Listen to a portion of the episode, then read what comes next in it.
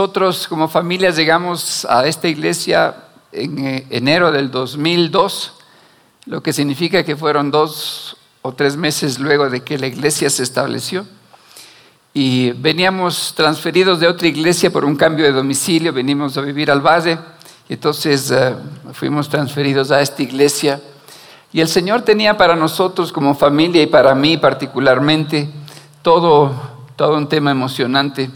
En el 2003 ah, los pastores me encargaron dirigir el tiempo de oración de los miércoles y yo lo hice como una tarea más y estuve por 14 años dirigiendo todos los miércoles. Empezamos con una guitarra en mis manos y con cinco asistentes y luego se convirtió en todo un culto de oración que teníamos una banda con siete músicos y teníamos una asistencia de 35, 40 personas promedio.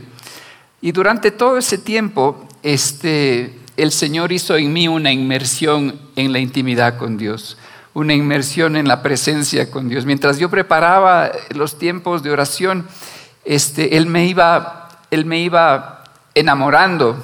Ah, el pastor decía hoy, nosotros le amamos porque Él nos amó primero y Él me fue enamorando a través de su palabra, a través de su presencia, de tal manera que levantó en mi familia y en mi vida esto que ustedes ven.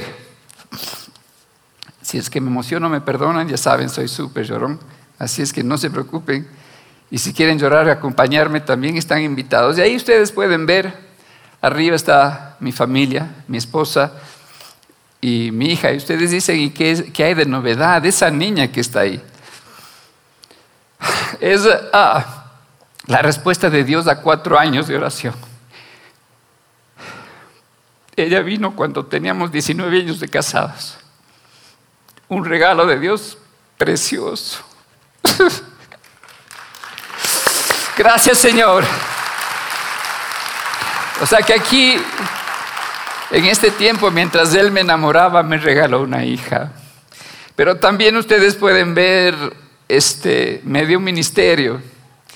Y ustedes ven ahí fotos de cuando predico, fotos cuando canto, fotos cuando ministro, porque eso es lo que él hizo de mí. De un hombre que decidió en un momento dado este, decirle que sí. Y entonces las fotos no están para promocionarme ni promocionar a mi familia, las fotos están para mostrar lo que Dios puede hacer con un hombre, con una familia que le dice que sí. Muy bien. Y entonces, ¿por qué es que hablamos de intimidad? Y la intimidad con Dios nace en el principio de los siglos, porque existía intimidad entre la Trinidad, el Dios Padre, el Dios Hijo y el Dios Espíritu Santo, gozaban de una intimidad eterna, completa, este, fabulosa, ¿no es cierto? Imagínense la Trinidad en intimidad, en equipo. Y así es como decidieron en esa misma intimidad crear al hombre. Y le dice, hagamos al hombre a su imagen y semejanza. Y entonces, cuando hace al hombre, imprime en el hombre y en la mujer esa semejanza y dentro de esa semejanza imprime el tema de la intimidad. Y entonces nosotros podemos ser íntimos de Dios, como lo fue Adán y Eva. Porque acuérdense que Adán y Eva caminaban con Dios y se encontraban con Dios en el huerto. Era una visita permanente la de Dios en el huerto, ¿sí o no? ¿No?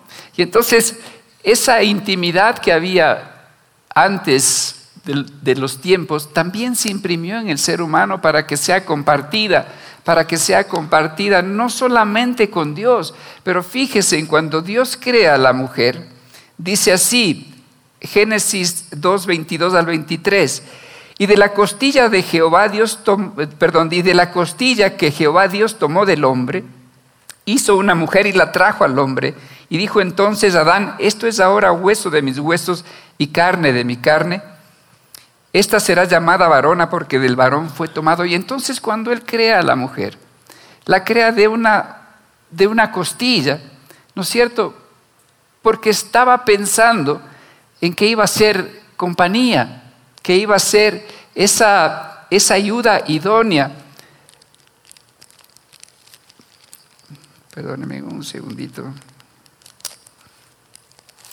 ¿Por qué iba a ser esa ayuda idónea? Porque ellos, ellos entre ellos también iban a modelar lo que es la intimidad, ¿no? Y ustedes cuando piensan en el matrimonio y piensan en el lugar íntimo del matrimonio, pues lo único que estamos haciendo en ese lugar como esposos es reflejando esa intimidad que Dios también imprimió en nuestro corazón, ¿verdad? Ahora, el anhelo de Dios es la intimidad.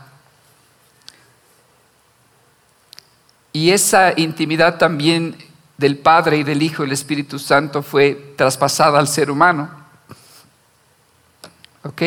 Pero como nosotros sabemos, existió un evento en el huerto en donde se perdió esa intimidad, porque el hombre decidió desobedecer, porque la mujer decidió desobedecer, y entonces hubo una ruptura, lo que nosotros no sabemos es que esa ruptura también golpeó el corazón de Dios, como un padre cuando se va su hijo, como un padre o una madre cuando el hijo va, se va de la casa resentido, ¿no es cierto? Le rompe el corazón de la misma manera. Cuando Adán y Eva resolvieron tomar la vida para sí mismos, para gobernarse por sí mismos, entonces destrozó el corazón de Dios, pero Dios en su misericordia, ¿verdad? Dios en su misericordia decidió, decidió retomarla y aquí está lo maravilloso de Dios, su misericordia, su compasión. Porque a pesar de que nosotros como seres humanos decidimos dejar a Dios de lado para tomar nuestra propia iniciativa, ¿no es cierto? El demonio le dijo a Adán y Eva, ustedes van a ser como dioses. Y lo que le estaba diciendo es, ustedes van a poder tomar sus propias decisiones. Afuera de Dios, entonces nos convertimos en entes independientes, pero en el corazón de Dios siempre, siempre ha estado la intención y la idea de la intimidad. Por eso es que Jesús vino a esta tierra para morir en la cruz, para que esa intimidad que se había perdido se pueda restituir. ¿Ok? Entonces, se volvió esa intimidad una posibilidad para usted y para mí porque Jesucristo decidió morir por nosotros. Muy bien.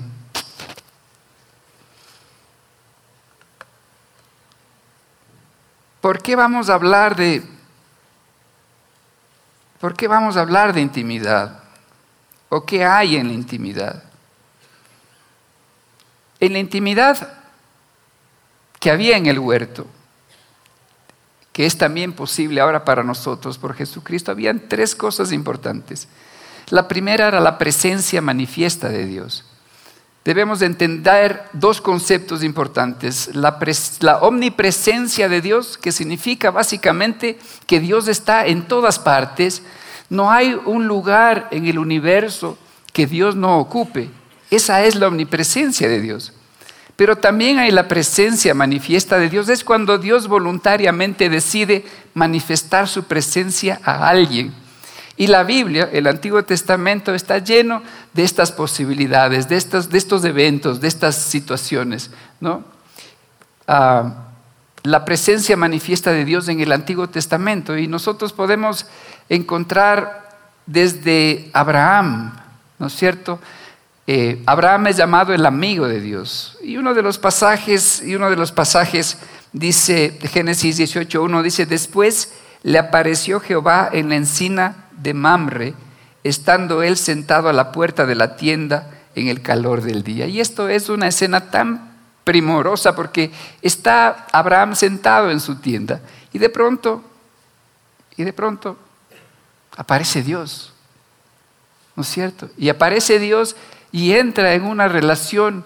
Él le visita, Abraham dice, ¿sabes qué? Te voy a preparar un cordero, te voy a preparar pancito, así es que espérate, ya vuelvo, y va y le prepara, y luego de haberle preparado, acuérdense en cuánto tiempo, o, tomen en cuenta cuánto tiempo podía haberle tomado a, a Abraham preparar la comida. y después se sienta con Dios y come con Dios y después camina con Dios, ¿no? Y es tremendo porque tenía una relación tan íntima que le llaman el amigo de Dios. ¿Ok? Ese es, ese es el anhelo de Dios, que usted y yo seamos sus amigos, pero también está el caso de Moisés. Moisés, fíjese lo que dice Éxodo 33, 11, y hablaba Jehová Moisés cara a cara, como habla cualquiera a su compañero. Él hablaba cara a cara con Moisés. Y esto es nuevamente una, una demostración de la intención de Dios de relacionarse íntimamente, porque usted es con un compañero muy cercano, ¿verdad? ¿Sí o no? Un compañero es el que camina con usted por la vida, puede ser su esposo, puede ser su hija, tiene compañeros en la oficina donde trabaja varias horas, comparte mucho tiempo del día, mucho tiempo de su vida en la oficina, y entonces es esa, es esa interacción entre, entre uno y otro, y esto era Dios con Moisés, pero también, ¿no es cierto? Estamos con Abraham, estamos con Moisés y seguimos con Salomón. Ahora, con Salomón hay algo especial.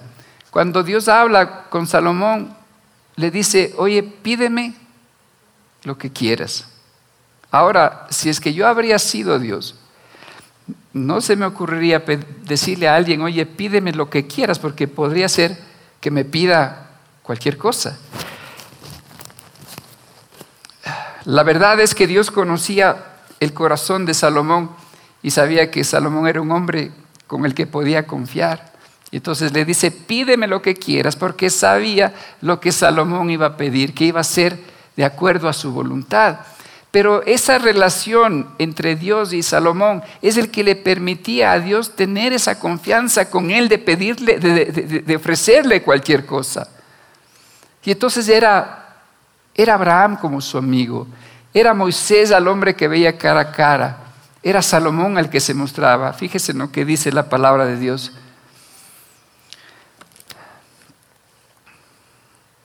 Y los sacerdotes no pudieron permanecer para ministrar por causa de la nube, porque la gloria de Jehová había llenado la casa de Jehová. La gloria de Jehová, la presencia de Jehová había llenado la casa de Jehová. Esta es la escena en, el que, en la que Salomón inaugura el templo. Y cuando Salomón ofrece el holocausto, ¿qué es lo que hace Dios? Dios muestra su presencia manifiesta para hacer conocer al pueblo que él quería y anhelaba morar con ellos. Entonces la presencia manifiesta de Dios siempre fue una muestra del anhelo de Dios de estar con el hombre y con la mujer en intimidad. ¿Está claro? Muy bien, es súper importante que esto tengamos claro. Luego viene la presencia de Dios ya como hombre. Jesucristo es la expresión inmensa de un Dios que quiere convivir con el hombre, porque se hace hombre, ¿no es cierto? Pablo lo, describe maravillosamente en una de sus cartas y que dice, siendo Dios no tomó ¿no es cierto?, como cosa que aferrarse su deidad y se hizo hombre y en su condición de hombre se humilló y se humilló hasta la muerte en la cruz. Y entonces esa es otra de las manifestaciones, tal vez la más grande manifestación de un Dios que quiere tener una relación íntima con usted. ¿Ok? Y entonces, ese es el tema de la presencia manifiesta de Dios, Jesucristo es la expresión más grande de la intención de Dios de tener una relación con el hombre. Y luego, ¿no es cierto? Una vez que Jesucristo ha consumado la posibilidad de la intimidad, acuérdense que antes de Jesucristo no había forma que el hombre pueda ser íntimo de Dios si es que Dios no le escogía para manifestarse. Ahora Jesucristo viene a abrir una puerta gigante ¿no es cierto? Para que usted y yo podamos entrar en esa intimidad para la cual fuimos nosotros formados, para la cual nosotros fuimos creados. Y entonces Jesús dice, 1 Corintios 3, 16 dice, ¿no sabéis que sois templo de Dios y que el Espíritu de, Dios mora en vosotros? Y Juan 16, 7 al 8 dice, pero yo os digo, y estas son palabras de Jesús, os conviene que yo me vaya, Porque si no me fuera, el consolador no vendría a vosotros, mas si me fuere, os lo enviaré. ¿Ok? Y entonces lo que nos está diciendo Jesús es, yo me voy, ¿no es cierto? Pero mi presencia no se va, porque mi presencia va a quedarse con ustedes a través del Espíritu Santo. Mucha gente dice, el Espíritu Santo es una fuerza, ¿no es cierto? El Espíritu Santo es algo inmenso, indescriptible. No, el Espíritu Santo es una persona. Es una persona como el Padre, es una persona como el Hijo. El Espíritu Santo es una persona. Y entonces lo que Jesús dice es, yo voy a poner al Espíritu Santo en tu vida para que viva contigo, para que more en ti. Y entonces ahí es cuando nosotros entendemos que tenemos la posibilidad de tener esa intimidad que tenía Adán en el paraíso, en esa misma proporción, en esa misma magnitud. Ahora, en este 2019, en este lugar. Y entonces eso es lo que el Espíritu Santo nos viene a... E, e, él, es, él es el responsable entonces en adelante de que tengamos nosotros esa esa intimidad con Dios. Entonces, en intimidad está esta presencia de Dios. ¿Correcto? En intimidad está la presencia de Dios. ¿Quién es el que está con nosotros en intimidad? Es el Espíritu Santo de Dios. ¿no? Entonces, cuando durante todos estos años que estuve yo a cargo del tema de la oración y después de eso también, ya me ocupé de de la vida de oración y del tiempo de intimidad con Dios. Entonces, yo soy una de las personas que busca a Dios a distintas horas del día, en distintos lugares del día. Y yo les puedo decir que hay una, hay una, hay una intimidad con Él, no solamente cuando yo oro, pero cuando yo manejo, cuando estoy trabajando, cuando hago una pausa. Y al Espíritu Santo le gusta compartir con usted como un amigo.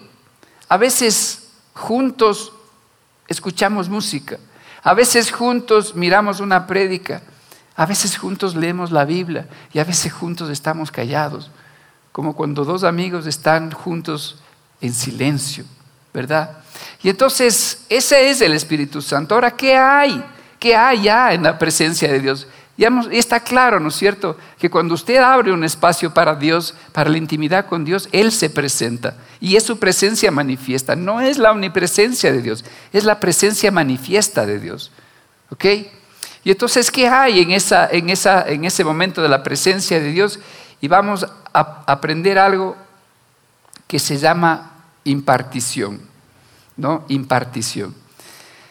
El Espíritu Santo, como Dios, está lleno de virtud. ¿No es cierto? En el Espíritu Santo hay sanidad, hay gozo. Vamos a ver qué nomás tenemos nosotros en, eh, esta, en esta impartición. Y la primera cosa que vamos a descubrir entonces es que en Él encontramos fortaleza. Fíjese lo que dice Hechos 9:31. Entonces las iglesias tenían paz por toda Judea, Galilea y Samaria y eran edificados andando en el temor del Señor y se acrecentaban fortalecidas por el Espíritu Santo. En el tiempo de intimidad, en el tiempo de intimidad con el Espíritu Santo, Él imparte, ¿no es cierto?, esa fortaleza. Muchas veces nosotros andamos débiles porque no nos damos el tiempo para buscar en Él y en su intimidad la fortaleza que necesitamos. Pero adicionalmente hay gozo y paz y esperanza. Déjenme leer lo que dice Romanos 15:13. Dice, y el Dios de esperanza os llene de todo gozo y paz en el creer para que abundéis en la esperanza por el poder del Espíritu Santo. ¿Ok? Dice, por el poder del Espíritu Santo. Entonces, también el gozo, también la paz y también la esperanza están en la presencia de Dios, en el tiempo de la presencia de Dios como impartición.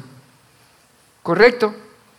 Adicionalmente, tenemos deleite y peticiones contestadas. Fíjese en lo que dice el Salmo 37.4. Deleítate a sí mismo en Jehová y Él te concederá las peticiones de tu corazón. Y cuando nosotros vamos en búsqueda de la intimidad, ¿no es cierto? ¿Qué es lo que tenemos? Deleite y las peticiones contestadas.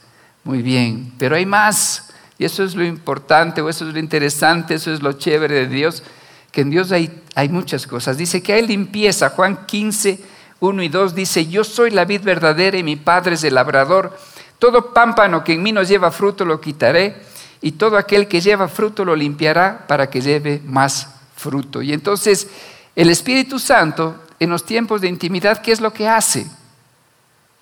Limpiarle, ¿no es cierto? Él va tomando su carácter y lo va moldeando, ¿no es cierto? Corta unas cositas por acá, quita otras cositas por allá. ¿Y cuál es, y cuál es la intención del Espíritu Santo?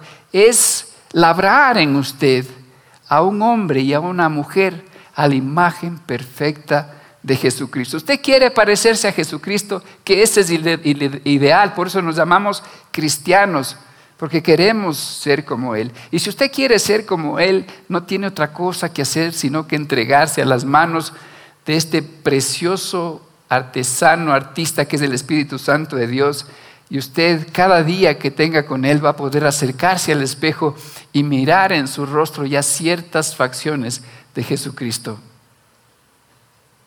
Muy bien. Pero hay más, no solamente hay limpieza, perdón, no solamente en intimidad, no solamente hay presencia e impartición, ¿no es cierto? La presencia manifiesta la impartición de las virtudes, pero también hay revelación. Y es interesante, ¿por qué? Porque en la revelación está el conocimiento de Dios. No hay nadie que conozca a Dios más que el Espíritu Santo.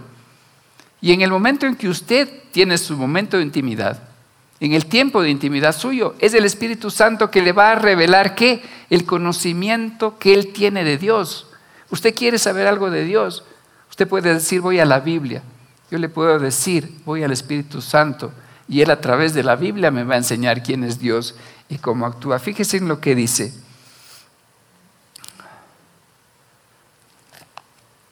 Muy bien.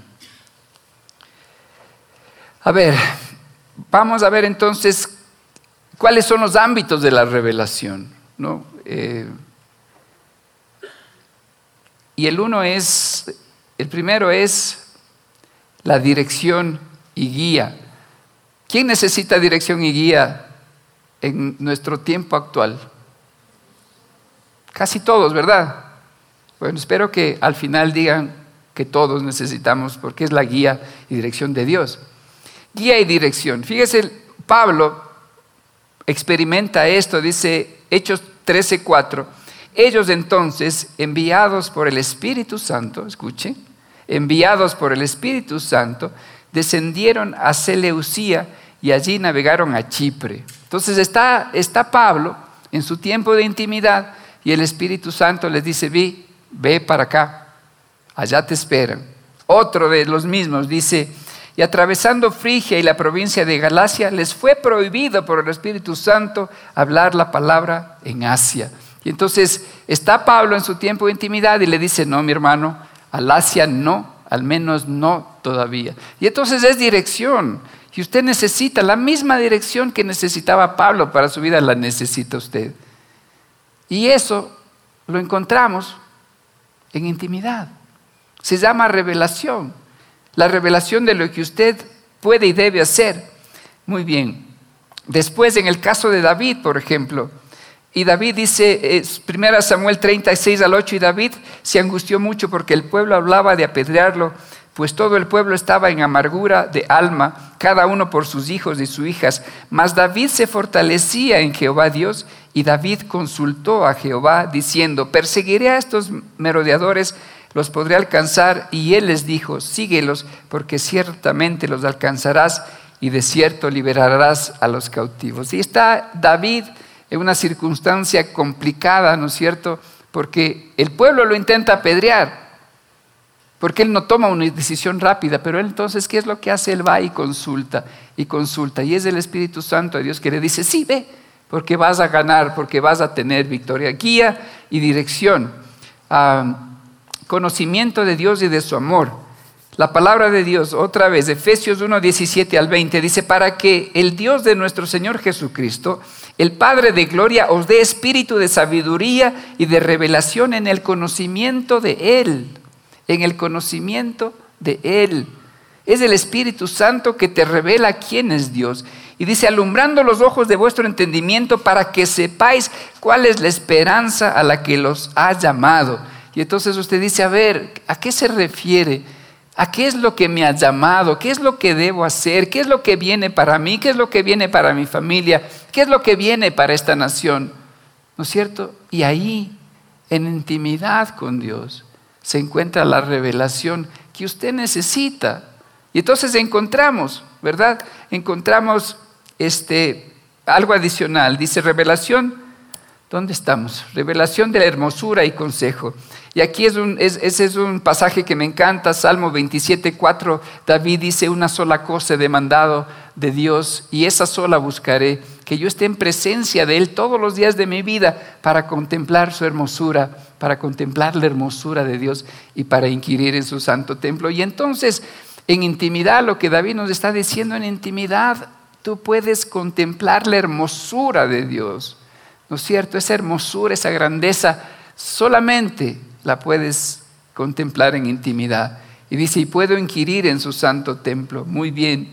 Ahora, ¿qué es lo que debemos hacer? ¿No? ¿Qué es lo que debemos hacer? ¿Cómo es que, cómo es que nosotros nos relacionamos con este magnífico Espíritu Santo de Dios? Y Jesús nos muestra cómo fue. Y dice la palabra de Dios, ah, Juan también declaró, he visto al Espíritu Santo bajar del cielo como una paloma y reposar sobre él. Yo todavía no sabía quién era, pero el que me envió a bautizar con agua me dijo, aquel sobre quien veas que el Espíritu baja y reposa es el que bautizará con el Espíritu Santo. Yo lo he visto y soy testigo de que Él es el Hijo de Dios. Y entonces, ¿qué es lo que dice Juan el Bautista? Yo conozco y Él es sobre él vino el Espíritu Santo de Dios como una paloma y la palabra siguiente es la que me cautiva porque dice y posó y reposó sobre él. Nunca más el Espíritu Santo de Dios dejó a, a Jesucristo, nunca más lo hizo. Y entonces me gusta la imagen de la paloma porque si es que usted tuviera una paloma en su hombro que está paradita, ¿y cómo caminaría? ¿Ah? ¿Caminaría como siempre o tendría algún cuidado para que, para que no se vaya? ¿no? Y entonces Jesús es el que muestra esa, esa forma de, de, ser anfitrión del Espíritu Santo. ¿no? Cuando, cuando Jesús dice, de mí pueden decir cualquier cosa y de mi Padre también puede decir cualquier cosa, pero no digan nada contra el Espíritu Santo porque les puede ir muy mal. ¿no? Porque Jesús tenía el Espíritu Santo y él caminaba, y él andaba, y él hacía lo que tenía que hacer, siempre preocupado por ser un anfitrión. Ahora, cuando usted invita a alguien a su casa, ¿qué es lo que pasa cuando usted invita a su casa? Alguien viene, un pariente, un amigo, de visita por unos días. ¿Qué es lo que hace usted? Por ejemplo, prepara una camita ¿no es cierto? Pone ropita de cama limpia, sábanas, almohadas, este, fundas de almohada. Y también pone toallas limpias en el baño, ¿no? Y si, y, si, y si le va a dar de comer, va al supermercado y compra algunos alimentos, se abastece de algunas cosas para que su invitado pueda estar cómodo. ¿Sí o no? Así es como, así es como nosotros hacemos cuando somos anfitriones. Ah, y podemos llegar hasta el detalle de tener algunos dulces para ponerle en el velador cuando llega, ¿verdad? Y algunas flores y, y puede sumar muchas cosas más. De la misma manera, nosotros tenemos que aprender a ser anfitriones del Espíritu Santo, porque Él viene y Él se contrista, Él se entristece. Usted puede fácilmente entristecer al Espíritu Santo con una acción, con una forma de, expresarse, con algo que usted ve, con algo que usted oye. Usted no puede llevar al Espíritu Santo a cualquier parte, ¿verdad? Y tampoco le puede hacer ver cualquier cosa, porque sabe que se va a entristecer, porque sabe que se va a contristar. Entonces tenemos que aprender a ser estos anfitriones del Espíritu Santo de Dios. Ah, la palabra de Dios dice Mateo 3:11, a la verdad os bautizo en agua para arrepentimiento, pero el que viene atrás mío, cuyo calzado no soy digno de llevar, es más poderoso que yo. Él les bautizará en espíritu, con el Espíritu Santo y fuego. Y entonces aquí viene algo sumamente importante. Y que la presencia del Espíritu Santo en su vida es como cuando usted abraza un fuego. Cuando usted abraza un fuego y ese fuego a usted le hace actuar de diferente manera. Es como repotenciarle, es como darle energía de los, de, los, de los Red Bull, pero multiplicados por, por, decenas o centenas, porque el Espíritu Santo es fuego, es fuego consumidor, ese, ese, ese es el fuego que nos mueve a nosotros. Ese es el fuego por el cual ustedes vieron la fotografía de todas las cosas que el Señor me ha impulsado a hacer, porque hay un fuego dentro de mí que me lleva, que me impulsa a hacer, a hacer, ¿ok? Ahora vamos a terminar con recomendaciones. La vivencia que yo tengo en la relación con Dios y en mi tiempo de intimidad la he puesto en, en ocho recomendaciones que hago, porque es sumamente importante que usted pueda tener intimidad con Dios. Y la primera recomendación que vamos a, que vamos a, chequear es separa un lugar, separa un lugar. Aquí tenemos una pareja de amigos que está lista para recibir al niño, Lucas, que mismo viene. Ahora pregúntenle, ¿qué tienen preparado? ¿No? Tienen preparado el lugar, tienen preparado un cuarto, tienen preparado ropa, tienen preparado todo. Separa un lugar, un lugar de encuentro para que puedas juntarte con Dios. Jesús dice en Mateo 6:6 dice, "Mas tú cuando ores, entra a tu aposento. Hay un lugar en donde tú te encuentras con él. Entonces tú tienes que decir, a ver, este va a ser mi lugar. Si tiene un cuarto que esté disponible, entonces utilice el cuarto. Si no tiene el cuarto, entonces guárdese en un closet, guárdese en un baño, guárdese en, un lugar, pero ya determinado, diga, este va a ser el lugar de encuentro. Yo tengo en mi casa un cuarto, que es el cuarto de oración. Y entonces cuando yo llego, cuando ya es el tiempo de entrar en intimidad con Dios, entro en ese cuarto, me cierro en la puerta y nadie, nadie me molesta. Muy bien, vamos, dice, separa un tiempo. Eso es importante, darle un tiempo al Señor. Para mí es el tiempo de la noche y el tiempo de la mañana el más importante. ¿no? ¿Qué es lo que yo hago para darle el tiempo al Señor? Es que duermo a la guagua, duermo a la esposa y entonces voy y me encierro en el cuarto con el Señor. Y ahí estoy con Él, ¿no es cierto? Separa un tiempo, esta es la hora, ¿no es cierto? Apago la televisión, cierro todo, y me encierro con el Señor en intimidad. ¿Está bien? Separa un tiempo. Evita las distracciones. Una de las cosas que mata cualquier relación son las distracciones. ¿no? Usted está hablando con alguien y de pronto sacan el celular se ponen a hablar. O está conversando con alguien, sacan el celular y mandan un mensaje. Cualquier cosa de esas, ¿no es cierto? Evita las distracciones. Si, si entras en el cuarto de oración, deja toda distracción. Deja el teléfono afuera, déjale apagado, conectado para que reciba corriente. Cualquier cosa que sea, que sea distracción, ¿ok? Evita las distracciones. La siguiente es, prepara el corazón y el ambiente. Una de las cosas tremendamente, ah, tremendamente ejemplificadoras del amor es cuando tú preparas el corazón y el ambiente, ¿no? Cuando, cuando estás de novio, cuando estás enamorado, te preparas, ¿verdad? Este, no te vas con pijama a visitarle a tu novia, a tu novia, te pones la ropita como yo, la ropa del domingo, este es el traje del domingo, ¿no? Este, te preparas inclusive qué es lo que vas a decir, ¿verdad? O a veces, como cuando éramos jóvenes, preparábamos una que otra canción para que hable por nosotros, ¿verdad? Y entonces prepárate, prepara el corazón, prepara el ambiente, ¿no es cierto? Este, ten una, una alfombra donde puedas arrodillarte, tal vez eh, un, parlante donde puedas escuchar música, la Biblia, obviamente. Prepara el corazón y prepara el ambiente. Lo siguiente es, ah, ya dije eso. Lo siguiente es ten a mano, ten a mano la Biblia, papel y lápiz. Y esto es súper importante. El Señor siempre quiere hablar. Yo suelo decir que Dios es conversoncísimo. A veces yo tengo que decirle, Señor, para un poquito porque todavía no puedo procesar lo que me dijiste ayer y tú ahora ya vienes con cosas nuevas. Y entonces Él utiliza usualmente la Biblia. La Biblia es, es, es en la relación que yo tengo con Él. La Biblia es tal vez el, el, el vehículo más expedito que Él tiene para hablarme, porque no me habla audiblemente porque soy sordo. Al menos eso es lo que dice mi esposa. Siempre dice, yo ya te dije, ya te dije. Entonces, parece ser que no oigo. Y entonces el Señor, el Señor no usa su voz audible para hablarme, pero usa visiones. Él se muestra a, mí a través de visiones. Él, él me habla también a través de sueños, a través de impresiones, a través de señales. Es tremendo. Él siempre, Él siempre quiere hablar.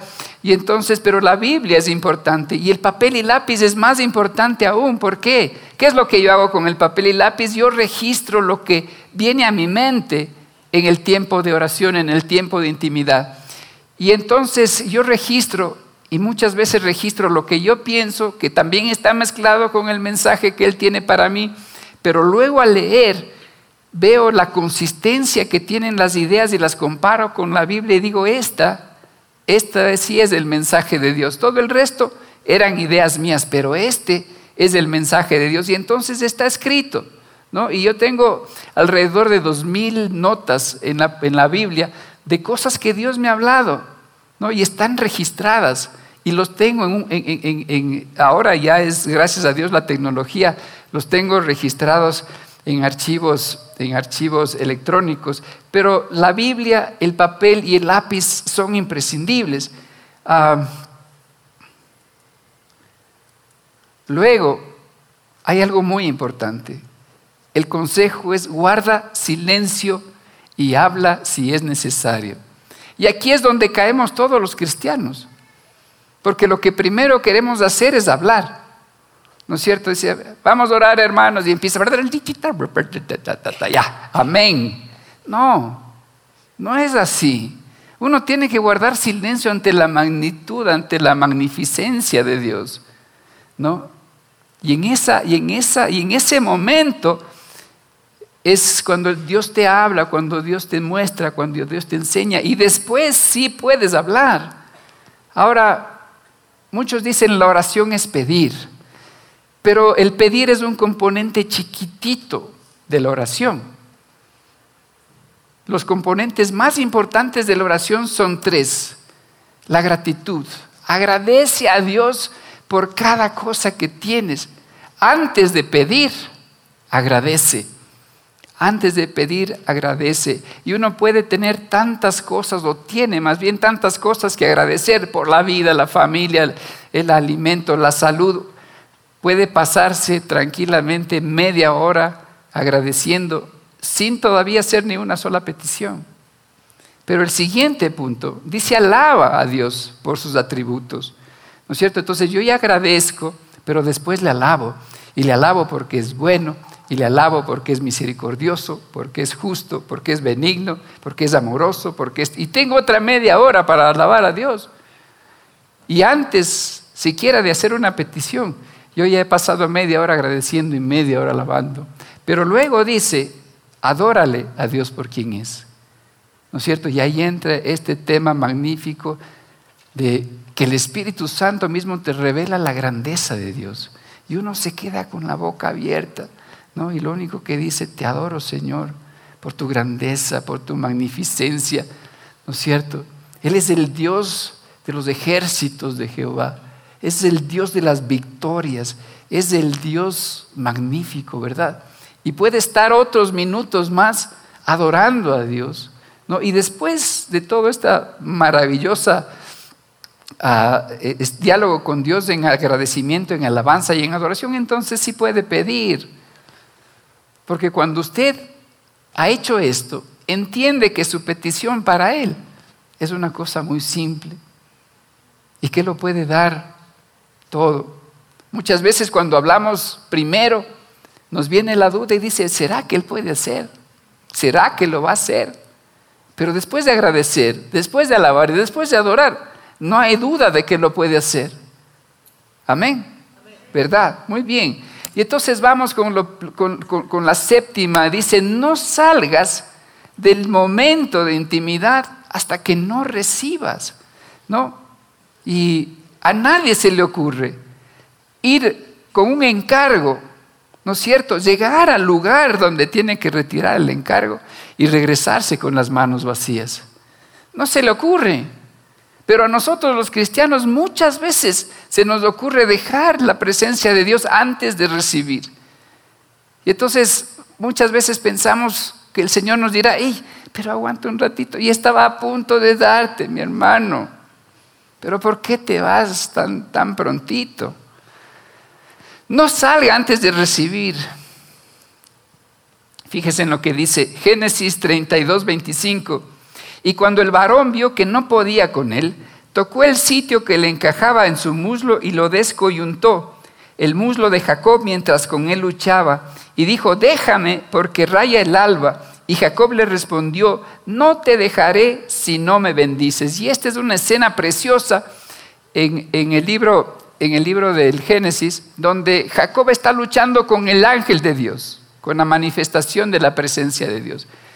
Y está en una batalla carnal, una, batalla encarnizada, y en un momento dado el ángel le dice, oye, ya, déjame, ya, ya está clareando el alba, ya tengo que irme.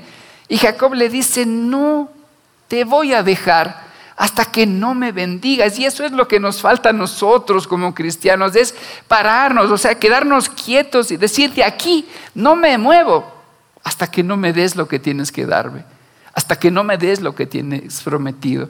Dios tiene miles de promesas en la palabra de Dios y nosotros podemos reclamar todas esas en amor, en sumisión, en obediencia, pero todas esas las podemos reclamar pero no podemos actuar con ligereza saliendo del lugar de intimidad sin haber recibido. Hay muchas cosas que tú no has recibido porque no has esperado lo suficiente. Y por último, rendirse al amor de Dios. Y esto es, creo que con esto culmina el tema de la intimidad. Porque la intimidad tiene que ver con rendición. Cuando usted se casa, ¿no es cierto? La fiesta de bodas, qué lindo. Vamos a la noche de bodas y entonces uno se desnuda y se entrega. ¿Qué pasa si es que llega la noche de bodas y uno dice, ¿sabes qué? Hasta aquí nomás. Estuvo chévere la fiesta, pero mejor, mejor me voy. Yo no quiero comprometerme más. No tiene lógica, ¿verdad? No tiene lógica. Y la relación con Dios tampoco tiene lógica de que usted, después de todos estos siete pasos, al final diga, ¿sabes qué? yo no me entrego a ti. Yo no me entrego a ti. Es completamente ilógico. Yo no me rindo a ti. Rendirse al amor de Dios es el último de las recomendaciones. Entréguese y déjeme leer un par de versículos que dicen mucho.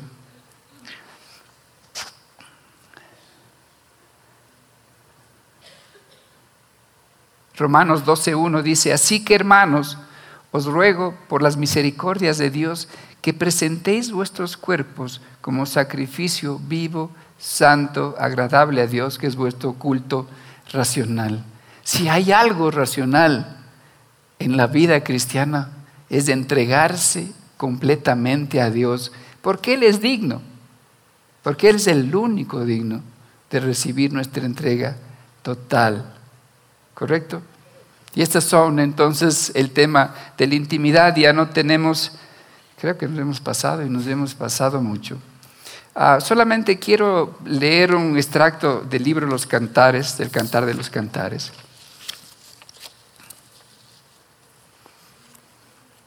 Estas son las palabras de, del rey Salomón. Dice, prendiste mi corazón, hermana, esposa mía Has apresado mi corazón con uno de tus ojos, con una gargantilla de tu cuello. Cuán hermosos son tus amores, hermana, esposa mía.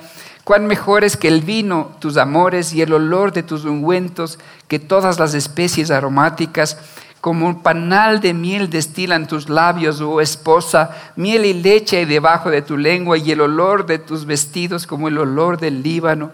Huerto cerrado eres, hermana mía, esposa mía, fuente cerrada y fuente sellada.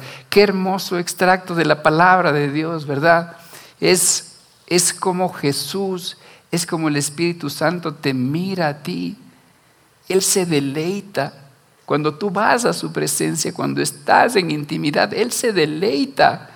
Él puede saborear tus, tus, tus labios, tus, tus perfumes, tus, todo lo que tú eres. Él anhela esa intimidad porque la disfruta, la goza. Ahora fíjense cómo responde, cómo responde la, la esposa. Dice, yo os conjuro, doncellas de Jerusalén, si es a mi amado, que le hagáis saber que estoy enferma de amor, que, que es tu amado más que otros, oh la más hermosa de todas las mujeres, que es tu amado más que otro amado, que así nos conjuras. Y ella dice, mi amado es blanco y rubio, señalado entre diez mil, su cabeza como oro finísimo, sus cabellos crespos negros como el cuervo, sus ojos como palomas juntas en el arroyo de las aguas, que se lava con leche y a la perfección colocados sus mejillas como una era de especies aromáticas, como fragantes flores, sus labios como lirios que destilan mil fragancias, sus manos como anillos de oro engastados en jacinto,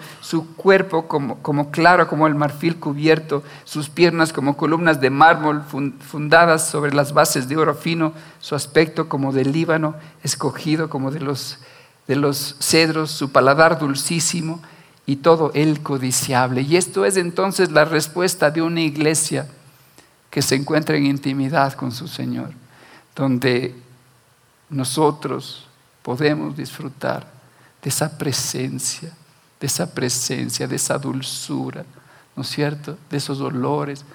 Y esa es la invitación y ese es el desafío. Para mí la vida cristiana no tiene ningún sentido si es que no hay intimidad con Dios si es que no te encuentras con Dios en el tiempo y en el lugar que tú has previsto, todos los días, cada día de tu vida, hasta que Él te lleve. Ese es el desafío y ese es el desafío que yo quiero plantearles.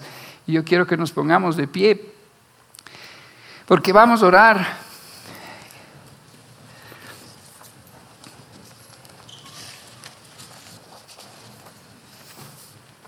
Porque vamos a orar. Y si es que hoy el Señor te ha hablado, y si es tiempo de decirle un sí a ese Dios que te anhela en intimidad, yo quiero que tú pases aquí adelante. Y no quiero que lo hagas ligeramente, porque el compromiso no es conmigo ni con la iglesia, es un compromiso con Dios. Pero si eres valoroso y tienes suficiente con lo que yo te he explicado para anhelar esa virtud de la intimidad, yo quiero que pases adelante porque queremos orar por ti. Y vamos a orar mientras, mientras la gente pasa, si es que podemos cantar. Y vamos a orar, amado Señor. Gracias por tu presencia en este lugar, Señor. Tu palabra dice que donde estemos dos o más reunidos en tu nombre, tú estás. Oh Espíritu Santo, yo reconozco tu presencia en este lugar, llenando, Señor, este lugar, tocando el corazón y la vida de cada uno, Señor. Y hoy has escogido a hombres y a mujeres, Señor, en los que has puesto hoy, Señor, ese anhelo de intimidad contigo, Señor. Yo quiero orar por cada uno de ellos, en el nombre precioso de Cristo Jesús, que tú pongas ese fuego que pusiste en mi pecho hace algunos años ya, y que ese fuego y ese anhelo sea el que los lleve el camino que tienen por, por seguir en su vida cristiana, Señor que ellos puedan también ser levantados como yo lo he sido, Señor, para llevar tu palabra, para llevar tu mensaje, para llevar tu amor. Y Señor, te damos gracias por cada una de las personas que hoy está aquí. Si te gustó esta prédica, te invitamos a que te suscribas a nuestro podcast y nos sigas en YouTube, Facebook e Instagram como Encuentro con Bahía. Además, recuerda que cada semana tendremos una prédica nueva para ti.